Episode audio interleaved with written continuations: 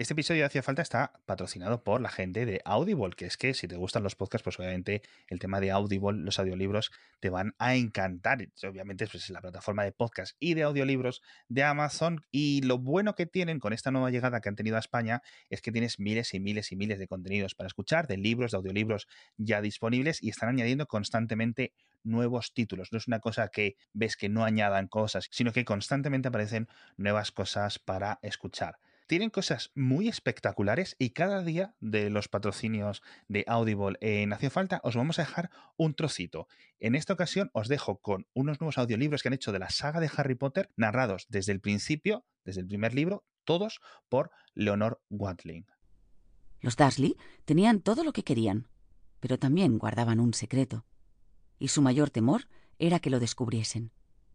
No habrían soportado que se supiera lo de los Potter. La señora Potter era hermana de la señora Dursley, pero no se veían desde hacía años. Tanto era así que la señora Dursley fingía que no tenía hermana, porque su hermana y su marido, un completo inútil, eran lo más opuesto a los Dursley que se pudiera imaginar. Los Dursley se estremecían al pensar qué dirían los vecinos si los Potter apareciesen por la acera. Sabían que los Potter también tenían un hijo pequeño, pero nunca lo habían visto. El niño era otra buena razón para mantener alejados a los Potter. No querían que Dudley se juntara con un niño como aquel. Como has visto, pues esto es increíble. y además, una buena cosa de Audible es que tienes un mes gratis o tres meses de prueba gratis si eres miembro de Amazon Prime, con lo cual lo puedes probar sin ningún tipo de compromiso. Ya sabes, entras en audible.es y te das de alta.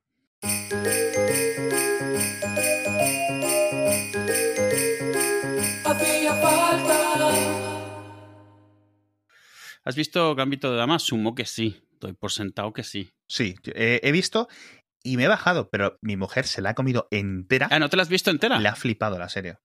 Yo, me, yo en el episodio cuarto así dije, uff, no me, no me pareció mala serie, o sea, simplemente es, la dejé por otras cosas.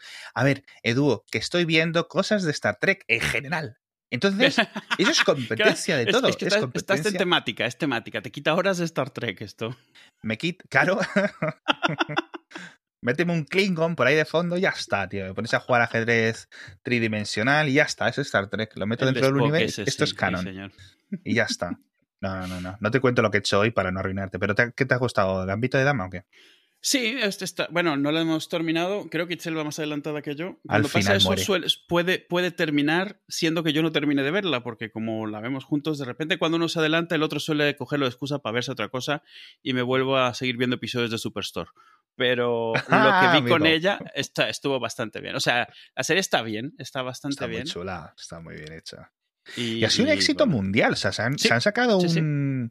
Se han sacado un éxito brutal, tío. Pero inesperado, yo creo. Yo creo que, que, han redoblado la publicidad y el marketing porque han visto el triunfo que estaba teniendo. No creo no me parece que empezasen sabiendo que sería el pelotazo que ha sido. Porque ha parecido como que han redoblado ya con la serie empezada. Como que, uy, mira, más, vamos a meter más porque esto está funcionando que está muy bien hecha, está muy currada, está muy cuidada la serie, está bastante bien. Sí, no, no, no. Sale, sale, sale el, el, primo de Harry Potter. Cierto. Que ahora es un tío alto y delgado, que siempre que lo veo me choca porque ahora es alto, delgado. el Dudley. Que yo se lo dije a mi mujer y me dijo, ah, pensaba que era el actor de Neville Longbottom que se parecen. Sí, bueno. Eh, en cierto sentido. Uno acaba más guapo, otro un poco menos guapo, pero, pero está guay. Y me gusta mucho porque es ficción, que tiene un montón, digamos, de ingredientes, ¿no? De, de ajedrecistas clásicos, ¿no? De sí, es ficción, pero las reglas, los torneos, la forma en la que no, se no, las claro, cosas sí, sí. Claro. Me refiero a ella, el personaje, ah, eh, Harmon, ¿no? Eh, Beth, Beth Harmon, algo así se llama. Eh, tiene cositas de, de, un poquito de este, un poquito de esto, ¿no? Es como si haces una pues eso, un, un futbolista y tiene eh, la infancia trágica de Neymar, claro, claro. La, adicción a las drogas de Pepito, no sé qué, no sé cuánto, ¿no? Un poco, un poco así. Pero es muy, es muy, es muy guay. Y, has visto todo el, boom del ajedrez que ha metido, ¿no? Las series, en plan, en ventas en Amazon. Yo, por ejemplo, en Lichess, ahora, que ya ha subido mucho, con, ya subió mucho en marzo, abril con la pandemia, hay mucha más gente jugando online ahora es muy normal, ven 100.000 personas. Te estoy hablando, o sea, 100.000 personas conectadas online a la vez, a una aplicación de ajedrez, de las múltiples que hay, ¿eh? Es en la que yo juego.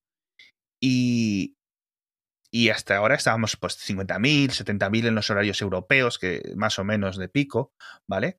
Eh, y antes de la pandemia, pues 20.000, 30.000. O sea, fíjate que se han Mm. triplicado lo, en esto y ha sido literalmente, ellos lo han puesto en su Twitter, ¿no? O sea, aquí se estrenó Gambito de Dama, ¿no? Y de Sí, repente un pico, ¡boom! para arriba. De un montón de gente que recuperó un poco la, Sí, la que pasión, se interesó, ¿no? que le dio Mm. el bus, sí, que, que se habría, habría aprendido y lo dejó, lo que sea. claro. Exacto, lo que, que- a, mí, a mí es lo que me pasó. De repente me puse a ver vídeos en YouTube, descubrí que una cosa que a mí me gustaba muchísimo de pequeño y lo que le pasa a mucha gente. Sí. Y, y está muy guay. Que por cierto, la Anya Taylor Joy, esta, la protagonista, sí. tú sabes que, que, que es eh, argentina o argentino-británica o británica-argentina, algo así, ¿no? La has visto hablar en, en argentino. No, no, no. Bueno, es una, o sea, es como un universo paralelo. Es esta tía, pero hablando de un acento argentino, pero normal, de la calle de, de- de Buenos Aires, ¿no? Pero Porteño. que es como cuando ves a Ben Affleck hablando en español o, o mejor todavía. No, no, no, no. O sea, acento perfecto. O sea, ella que, que estuvo viviendo allí, de hecho, sus padres o su madre algo Sí, así, sí, es- sí. estuvieron viviendo allí mucho tiempo cuando era pequeña. Y, y ahora te pasaré un vídeo, lo vamos a dejar para los siguientes. Pero es una locura. Habla de las comidas que más le gusta. Hay un vídeo que se ha hecho viral, o sea, hay un montón de, de- de momentos y entrevistas en las que ella está hablando eh, castellano, español, porteño, argentino, como quieres decirlo. Y es como, ¿qué estoy viendo? O sea, ¿qué, está, qué está ocurriendo? Porque es un acento tan fuerte, ¿sabes? Y a lo mejor te esperas, porque tú no sabes de dónde es. O sea, es una actriz relativamente No, desconocida. no, yo no, ¿no? sabía, la verdad. No. No es como, no es como, ¿cómo se llama la actriz esta? Ah, no. Claro, no es como el español de Vigo. Es un buen ejemplo de, de Vigo Mortensen, que es un buen español, es un tío políglota, Sí, pero rasca un poco, ¿no? sí, sí, sí. Wow. En mucha menor medida el español de Will Smith. no, pero, pero, o sea, es un, eso ya te digo, es un, es un, es bilingüe eh, 120%. Es increíble, es como un universo para te digo, voy a dejarlo en el enlace. Pero yo, donde esta chica yo la conocí, que me flipa la peli, y es muy rara, es en The Witch, que es una de miedo de los protestantes, estos primeros británicos que llegaron Sí, a, sí, sí. a las colonias en América. Y de cómo lo pasan mal, porque son muy religiosos, son muy, Los cuáqueros. muy sectarios. Sí, no, no, no sé si cuaqueros, No, no, pero. No, yo creo- además los cuaqueros tienen. El, el rollo, el- lo que recuerdo yo de los cuaqueros es que son. Son, son, o sea, son, de, son puritanos, ellos también, ¿no? Sí. Es que las, digamos, las sectas o las ramas dentro del, del protestantismo en, en muchas ocasiones se me, se me mezclan. Yo, yo recuerdo que les gusta la avena. Sea, la primera vez que leí, donde siempre pienso cuando veo Quaker, es la avena. La avena, Sí, Quaker. sí. La avena Quaker, que era como se llamaba en Venezuela, Quaker. Pero va, pues va de uno de estos, de una familia puritana del siglo, yo qué sé, del siglo XVI, finales del XVI, principios del XVII, viviéndolas muy putas, en, ¿sabes? Desconectados del, del mundo y, y movidas así sobrenaturales, cristianas, raras, ¿no? Y está muy Además guay. es que ella tiene una cara, ella tiene una cara muy característica, tiene unas facciones Mm. muy, muy inusuales. Sí. Sí, le va a ir muy bien a esta bala, esta me parece a mí, ¿eh? Sí, sí, sí. Ah, y eh, también me dijeron que salía, lo que pasa es que no la he visto, en la de los nuevos mutantes. Sí, de ahí es la, Mutants. de ahí, pero sale de rubia, pero ahí, de ahí es de donde la, la- la he visto yo ¿Sí? hace poco, sale haciendo de. Magic. ¿Y qué tal esa peli que no te he preguntado? Es que al final... Pues, o sea, a ver, es. No está mal, pero es un poco como, como la serie de, de Titans, ¿sabes? O sea, más Mm, como algo de pena. televisión de alto presupuesto que como una peli Ah. como tal. La peli no está mal, pero es como una, un TV film. ya. ya Como la serie de, de Legión, ¿sabes? No sé si la has visto, pero tipo eso. Sí, es un poco. serie de buen presupuesto, de calidad, pero no deja de ser una serie de televisión. No como Supergirl, no, no. Pero no está mal, ¿eh? Sí. Es raro verla porque es de hace años, pero ha salido hace poco y. Claro, choca. ¿verdad? Sí. Quedó en el limbo un poco. Sí, sí, sí. Que está bien que la hayan sacado, pero bueno. Que por cierto, mencionabas Superstore. Ya sí. ¿Cómo, cómo es? O sea, entiendo que la has conocido porque por los menús de Amazon, estos desordenados Sí, es que gracioso. tienen, ¿no? Luego mirando en Telegram hace más de un año, me la, no me la recomendaste tú, no, la mencionaste tú en un grupo. Así, Ah. pero al azar. Pero yo, o sea, pusiste como era, pusiste como, por cierto, estamos viendo Superstore y está muy bien. Y creo Sí. que nadie te hizo ni caso. O sea, por lo que veo después, nadie Suele- contesta. Porque, porque puede- cuando ocurrir. ves un, en Telegram un mensaje, puedes ver a quién contesta, pero no puedes ver quiénes contestan a un, a un mensaje. ¿no? Entonces era como, no puede ser de aquí. O sea, porque luego me puse a ver, porque cuando te lo comenté, ah, pero te lo había recomendado. Y ahí fue donde la encontré. Pero realmente me la encontré, o sea, me la recomendó Amazon. Después de ver Upload y de ver algunas series, como que Amazon, el algoritmo de haber dicho, a este le gustan las comedias chorritas, así y tal. Así que, y me salió Superstore. Y al principio la veo y digo, ¿esto qué es? Esto es como, como un Walmart. Esto, a ver, vamos a ver. Y la puse. Me vi cinco o seis episodios antes de darme cuenta de que, de que ya estaba enganchado. Sí. Y era, ¿sabes qué, me, ¿sabes qué vacío me llena el de Scrubs? Es que eso te iba a decir, cuando el otro día me la describiste tú como Scrubs en un centro comercial, pero en un centro comercial no, en un gran almacén. En un Costco, sí. en un Walmart, sí, sí me encajó mucho, porque yo tenía la dinámica de The Office, pero no es la dinámica de The Office, ni la de Parks, ni nada, es la dinámica de Scrubs y lo, lo clavaste muy bien. Sí, sí, y es eso, tienes los personajes medio normales, pero con sus cositas, los, los personajes súper extraños, pero que todo el mundo los ve como normales allí.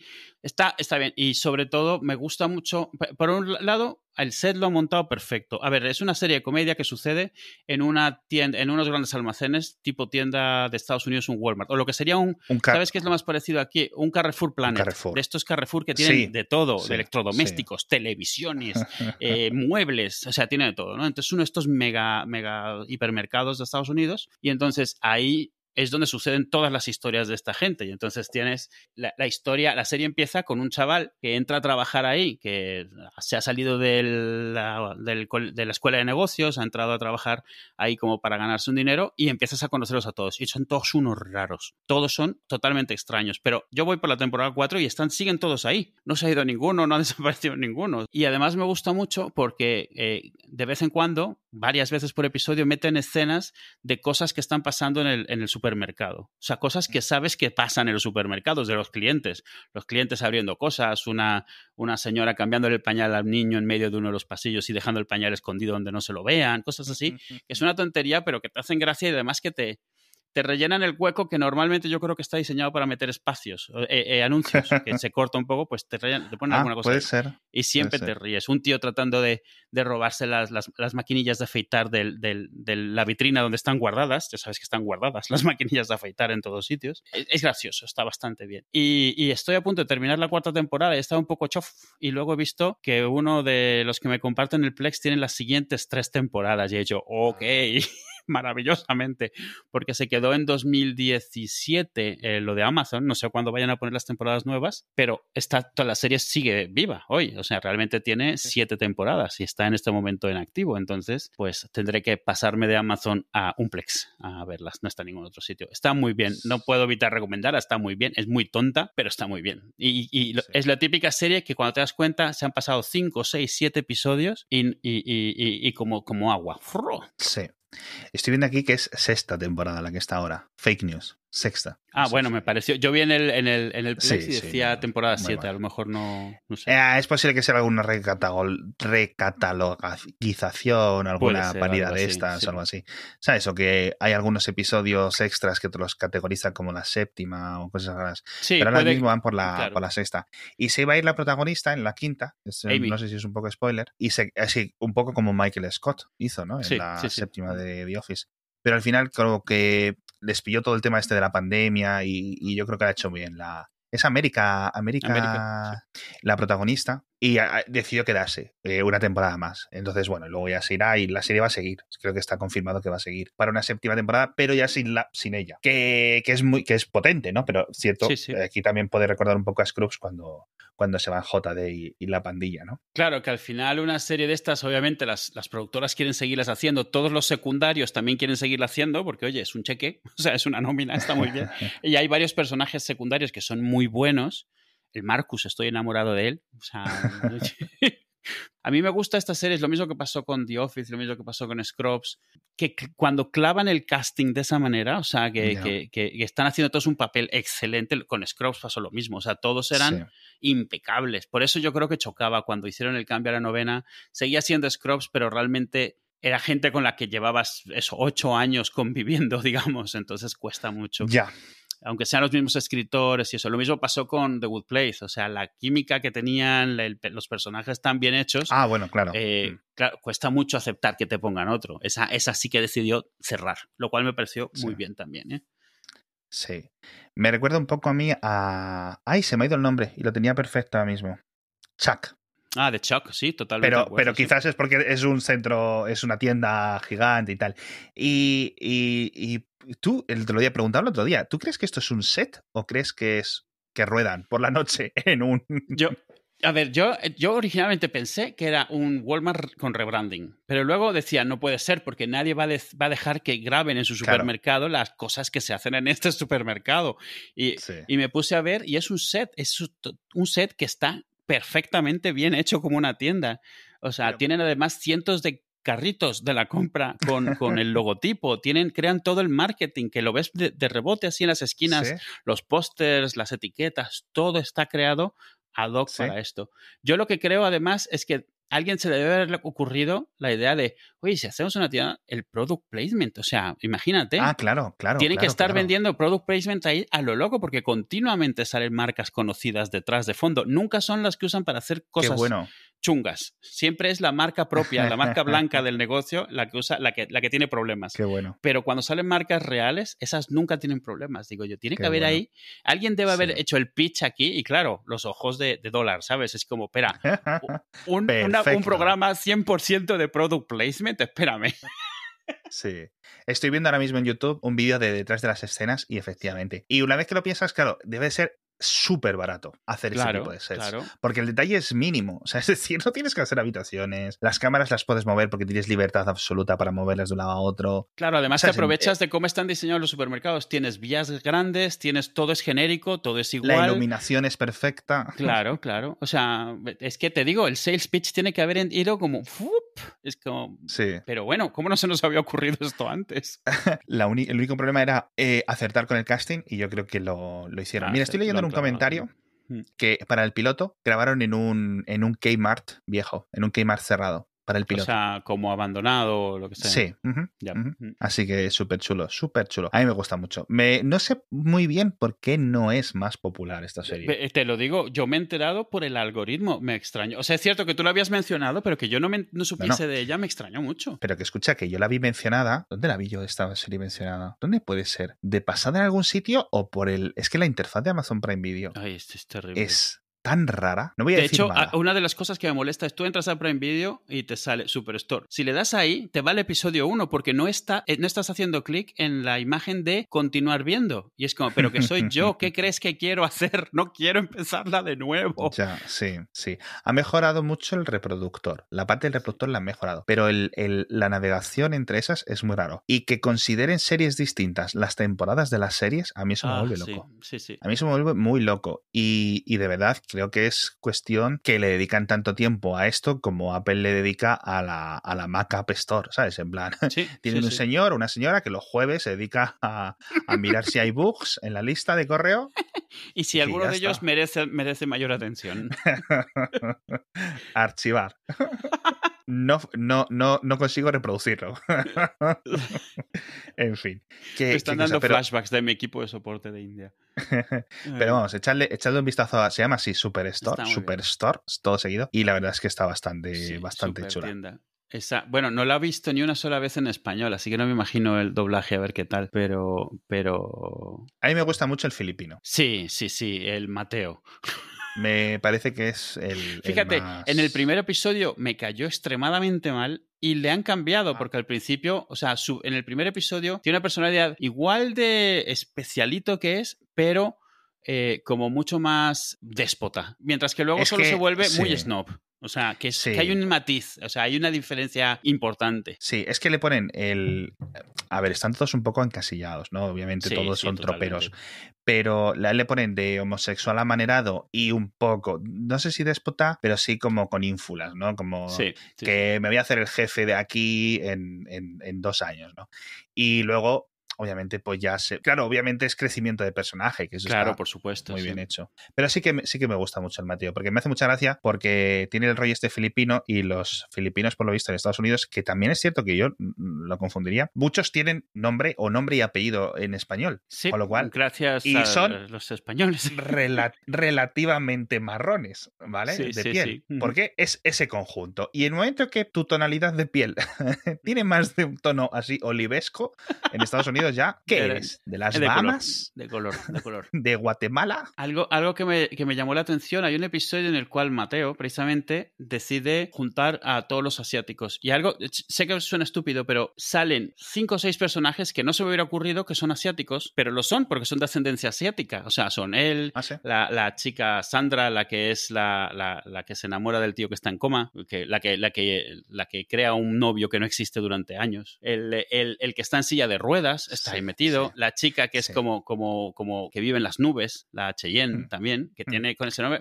Claro, luego les ves y dices, claro, sí, es que tienen los ojos rasgados, pero ninguno de ellos, desde nuestra vista, desde aquí, como que tienes, como que mentalmente, por lo que has visto de ellos, tienes la conciencia de, pues estos son a lo mejor negros, árabes, lo que sea, ¿sabes? Pero de repente dices, no, asiáticos, y tienes ahí siete colores diferentes, y dices, claro, es que Es allí que- la conciencia racial es- está en tantas cosas, de tantas maneras, que ni se te, se te había ocurrido planteártelo. Entonces él hace el grupo con los asiáticos, luego también hace un grupo con los colored, con los browns, y entonces mete a siete otro- o siete otro, o, o- o ocho personajes que son morenos como él, y ahí es donde te das cuenta de, coño, Claro, o sea, lo que pensamos que es aquí esa diferencia por razas, allí realmente está mucho más interiorizada muchos más niveles que no, no somos, yo no era completamente consciente. Yo, a ver, yo obviamente sí, ¿vale? Obviamente eh, en España en esto vamos con, con como 50 años de retraso a nivel de... No, no de malo, simplemente es la, la emigración, ya digo, empezó a llegar en más aquí en el año 2000, en vez de en el año, yo qué sé, Sí, claro. diferentes oleadas que han tenido en Estados Unidos. Pero claro, es que Asia, es decir, ¿qué te voy a contar? O sea, no es, o sea, es lo contrario a homogéneo. Y te diría que es heterogéneo, pero es que heterogéneo se queda corto para lo que es tan grande y tan raro, ¿sabes? Que tiene un turco, de un tío de Kamchatka, de un mongol, de un tío de Papúa, de no sé qué. Bueno, Papúa es Oceanía ya, y ¿no? técnicamente de un, un, indio. tío de Taiwán. Sí, claro, de un indio. De un tío de Moscú, etcétera. Bueno, no, Sí. Moscú, sí, Moscú está en Europa geográficamente. Pero vamos, que me se entiende. Sí, sí, sí. No, y este es donde te das cuenta de que mentalmente son cosas en las que no piensas mucho y que existe esa, o sea, mucha más diferencia. Pero yo creo que es lo mismo que si oyes a alguien hablando, es que todos los europeos son iguales, claro, tú desde aquí sí que te das cuenta y dices, mira, no. y no tenemos ni siquiera esa diversidad tan grande, ¿eh? Sí, porque yo, si me pones a 10 ingleses o a 10 alemanes, a 8 te los acierto. A 8 te los acierto. De hecho, estoy tan seguro que si me pones a 8 gallegos, te los acierto también. O sea, me pones 10, me pones 10 gallegos y, y 10 no gallegos. En plan, me puedes poner del resto de la península ibérica. pero, pero sin hablar o hablando. Y te los. Y te, no, sin hablar. y te los acierto. Y claro, ya tienes un poco. De hecho, joder, tío, ¿sabes quién distingo muy bien? Mm. A los portugueses. No sé si es porque los portugueses que, que están en la zona del Bierzo, los inmigrantes de. ahí, Sí, sí. Obviamente. No es que está lejos, tampoco está cerca. No hay muchos, como hay, hay zonas mucho más cercanas a la frontera en la que hay mucho más polinización cruzada de portugueses y españoles Sí. pero digamos que el el inmigrante tradicional del Bierzo es el um, portugueses. Y tienen una, unos rasgos que yo ya los tenía. O sea, este es portugués. Y además es el portugués. ¿Cómo se- ¿Quién es este? Eh, el, el- el lechero, ¿no? Es el portugués. Ya, claro. Es el portugués. Y el del pueblo de al lado de Portugal es, es el portugués del pueblo de al lado. ¿Sabes cómo me refiero? Vete a casa el portugués. Y es ese. Y tienen todos un rasgo así como. eh, sí, en cierto sentido es muy parecido a los, a los gallegos. Pero bueno, eh, quitando este alegato de regionalismo raro, eh, no sé si. No quiero darle más adjetivos. Eh, claro, obviamente, pues alguien de, de allí, pues, eh, por ejemplo, pues, alguien de Irán es capaz de distinguir Claro, cinco o seis diferentes facciones fácilmente de un país tan, tan, tan complicado a nivel geográfico que, que- pues imagínate un continente tan grande. Por supuesto. Sí, sí, sí. sí qué bueno, sí. qué bueno, tío. Sí, sí es eso. O sea, al final es, a mí me parece bien. O sea, cualquier cosa que te recuerde, o sea, cosas, además con las que no tienes un contacto directo, pero que existen y que son importantes para la gente. A mí me ha parecido, o sea, obviamente era parte de una broma. Este tío estaba tratando de hacerse de la mayor cantidad de grupos posibles para ganar una competición. O sea, no era nada altruista ni mucho menos. Entonces estaba tratando de juntar a los asiáticos, de ascendencia asiática, a los morenos, a los no sé qué. De hecho, es- intenta colársela a los latinos también, porque como él es Mateo, pues venga, pues sí. O sea, es, eh, pero ¿qué es eso? O sea, te- también hay un episodio en el cual ella, por ejemplo, la protagonista, América, es latina. y de vez en cuando habrá alguna palabra en español perfectamente bien español, hasta que se encuentra con un tío dominicano, creo que es dominicano, que habla en español perfecto, pero a toda velocidad y no le entiende nada. Y es como ah. esa cosa de que a ella le da vergüenza admitir que no habla tan bien español como para entenderle a él. O sea, es, humor y es comedia, pero te sueltan estas cositas de las cuales no. O sea, son un poquito. Tienen su fondito detrás y me parece chulo. O sea, me parece bien también que lo metan ahí. Porque al final de estos todos ellos son curritos. Sí, sí, obviamente, sí, sí. Y por cierto, ya por acabar recomendaciones, una serie que está viendo mi mujer a tope y que le ha flipado y que yo estoy viendo de vez en cuando y que cuando está viendo a lo mejor me pongo yo un poco a ver el móvil y digo, ya la vas a quitar, ¿por qué no pones otro episodio? sí, yo no la voy a poner, pero si pones otro episodio lo, me gusta. The Good Doctor, que es de los creadores de House. Sí. Y aunque está basado en una serie coreana de también de así de dramas de hospitales y tal. Es House, o sea, es House, o sea, es como una secuela, un spin-off de House. Mismo rollo de hospital, mismo tipo de casos. No sé si la has visto tú algún episodio, pero No, no, no he visto la foto, reconozco al actor por la portada, o sea, le conozco de otras cosas, pero no, de hecho, yo solo veo la portada y lo único que he imaginado es eh, doctor súper joven, eh, o sea, lo veo y es lo que parece. Es un doctor eh, jovencito, eh, en el caso contrario al de House, que House ya es un señor veterano, especializado en diagnósticos, etc. Y este chico, la diferencia o digamos el, punto de la serie es que él tiene autismo. Entonces, ha aprobado, ya está, o sea, es un crack eh, por méritos propios, pero le cuesta más que al resto del mundo haber llegado ahí, ¿no? Y luego los retos que se encuentra en su trabajo, en su diagnóstico y cómo él aprovecha sus capacidades un poco diferentes para eh, Creo que es como una mezcla entre Monk y Dougie Hauser. En Monk tiene de Monk. Dougie Hauser no la conoces. No. Vale, Dougie Hauser es la serie de televisión con la que se lanzó, digamos, Neil Patrick Harris. Y ah, hacía sí, sí, ya, de un doctor de 16 años. Sí, sí, sí, sí. No me, no me, digas más, ya sé cuál es. eh, eh Sí, tiene mucho detective de la misma forma que House tenía mucho detective. O sea, House es Sherlock Holmes en un hospital. Em, sí, sí. Pero ya te digo, no solo es el mismo creador, el opening, que es un opening cortito, eh, es muy parecido. Mismo creador de, House. Sí, Howard Shore. No, Howard Shore es el de las bandas sonoras. Algo Shore. David Shore o algo así. David Shore. Pero vamos, y, me hace mucha gracia porque van saliendo todos los de House. Va saliendo Caddy, va saliendo ah, el oncólogo. Poca, en episodios especiales, ¿no? En episodios como guest, invitados. Eh, de momento no ha salido Hugh Laurie, pero yo sospecho que, lo tendrán preparado de jefe final, ¿no? Algo así. Y los casos son todos, pues como los de House, casos interesantes, ¿no? Casos de estos que romantifican un poco la, medicina en esos niveles. la medicina y el trabajo de investigación, porque ya quisieran los investigadores tener tantos recursos y tiempo para cada caso, ¿no? O sea, sí, sí, pero sí, sí, sí, sí la típica nosotros, serie de médicos. Nosotros de médicos ahora, bueno, no nosotros, Itzel sigue viendo porque ya es, al final se vuelve tu costumbre de tu vida, sigue viendo Grey's Anatomy, que va por la temporada Te iba a decir yo que 17. El otro día justo lo vi, hace a lo mejor menos de 24 horas vi que seguía en emisión y que van por la 17, es, Es muy fuerte. O sea, claro, a mí se me olvida que Grey's Anatomy la vemos como una serie, pero para Estados Unidos es una telenovela. O sea, es una telenovela que no tiene fin hasta que algún día se mueran todos y a lo mejor ni ahí, porque como con otras telenovelas los, cambian y ya está. De hecho, del, del, del, reparto original quedan dos. O sea, no queda nadie más. O sea, todos los demás se han ido de la serie o se han muerto en la serie. Eh, y, y, justo nos hemos dado cuenta porque hubo un episodio hace poco, ahora están en plena pandemia. O sea, así, todos, que es un reto, porque claro, están todos con mascarilla continuamente. O sea, es un reto, me refiero, para los actores y eh, La señora Anatomy Grey sigue ahí, ¿no? Sí, eh, lleva en coma toda la temporada. Ah, mira, desde el principio. Está cobrando el cheque y luego le harán un trasplante de cerebro, algo así. está, Sí, claro, está ahí. En, el hospital no está. Así que yo creo que dice que en su, yo creo que en su contrato tenía que ya no iba a estar usando mascarillas, ya toma por culo. Entonces está en una cama, en coma, y todas sus escenas son como en sus sueños, en una playa. Ah, Entonces han estado saliendo todos los personajes que se han ido yendo o muriendo de las temporadas anteriores. Incluso la Catherine Heigl está. Todavía no ha salido ella, pero ha salido ah, el que era su marido famosa rápido y se claro. a hacer pelis y se ha comido un roscón, me parece. En cuanto a ver, que es más rica... ha dejado de ser famosa. Es que le fue un poco mal. Hizo un par de romcoms, o tres o cuatro, y un par le salieron bien y otro par le salió un poco rara. Y luego tuvo algún lío raro de estos típicos de Hollywood, como que te ponen la lista negra en algunos sitios, en algunas agencias, y, no la ha tenido que ir del todo bien, digamos, para el potencial que, que se supone que tenía, que no, que parecía que era la nueva chica guapa de Hollywood. Sí, sí, pues la intentaron posicionar ahí un poco y no, no funcionó. Sí.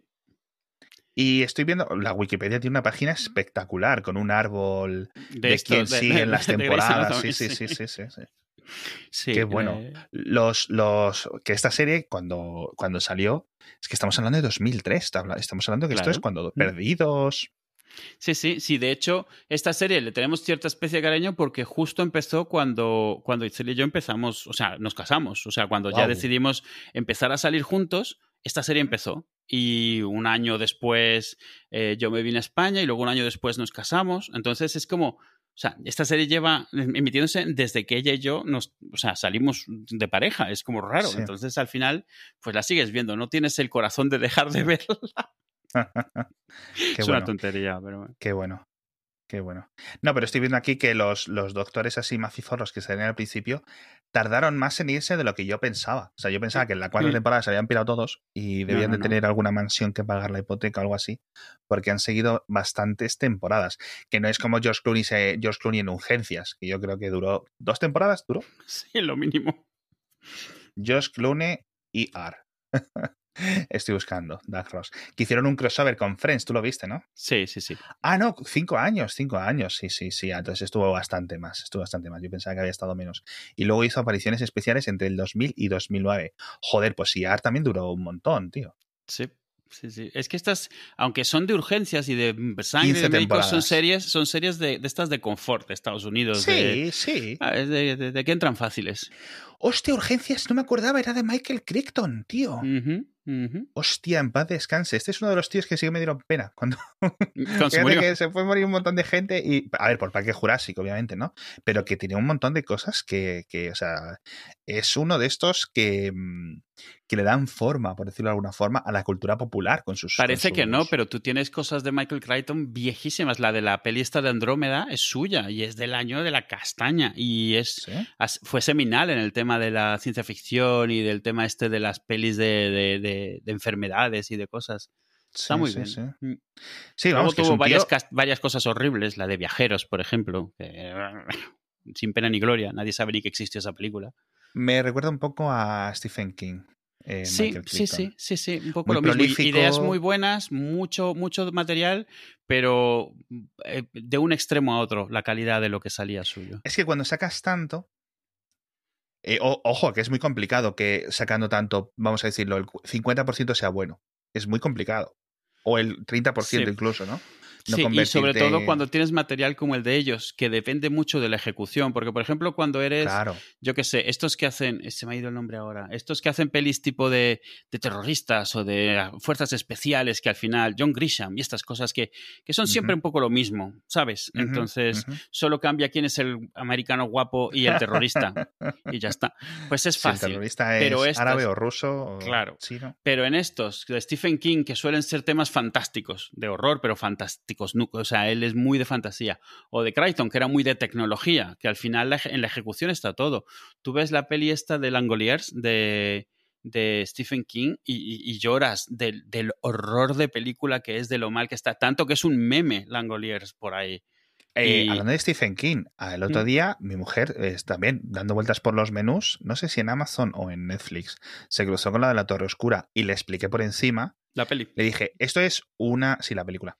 Esto es una serie de novelas. A mi mujer lee.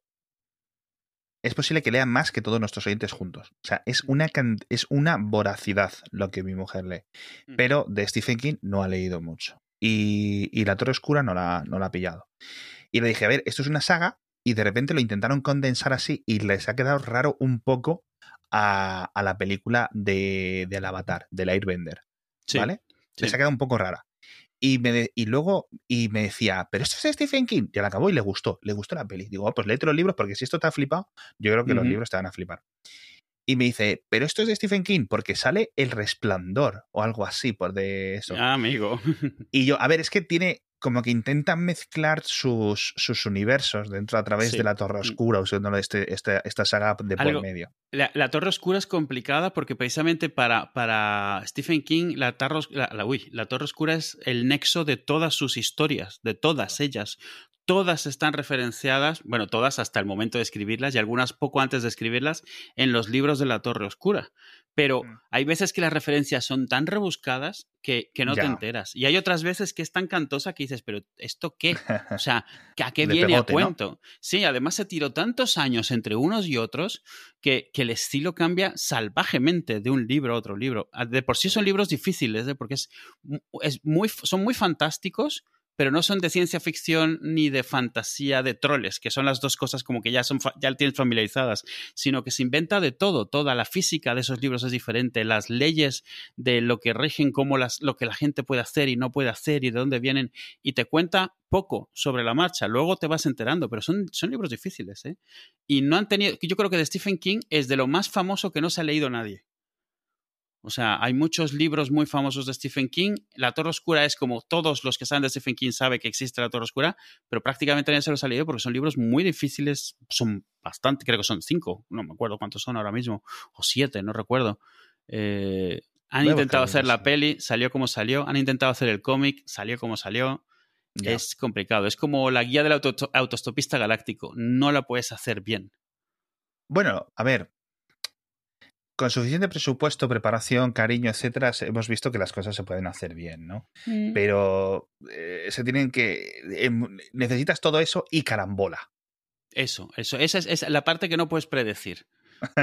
Totalmente de acuerdo. lo mismo pienso que le pasa a Terry Pratchett, de hecho, si me, me preguntas. O sea, pienso que toda la dedicación del mundo y la calidad no es suficiente. Tienes que acertar el momento correcto, el casting correcto, pero no lo sabes hasta después. O sea, es muy, muy complicado. Y haber acertado en la historia que, que, que en ese momento tenías que contar.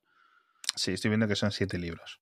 Eso, siete, sí. Siete libros más una pequeña, un, un una noveleta, no sé, a, falta de una mejor palabra.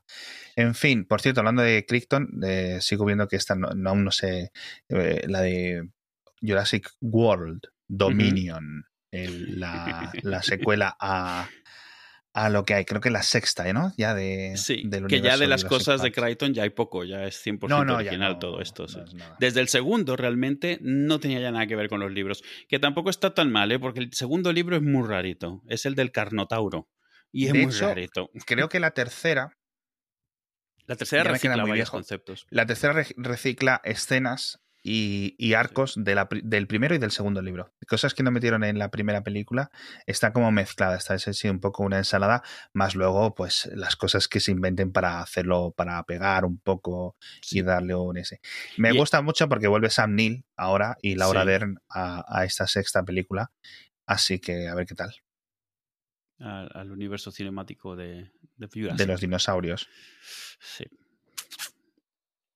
pues eh, justo el, dinosaurio de Jurassic World se parece al del 2 en el sentido de que genéticamente hacen uno que se pudiese camuflar, no sé qué, eso se lo traje, excepto que en el libro es un poco absurdo porque llega un momento en el que se camufla con una pared de ladrillos. Y mm. dices, mm, no sé yo, ¿eh? se te ha ido, Michael, un poco la cabeza, ¿eh?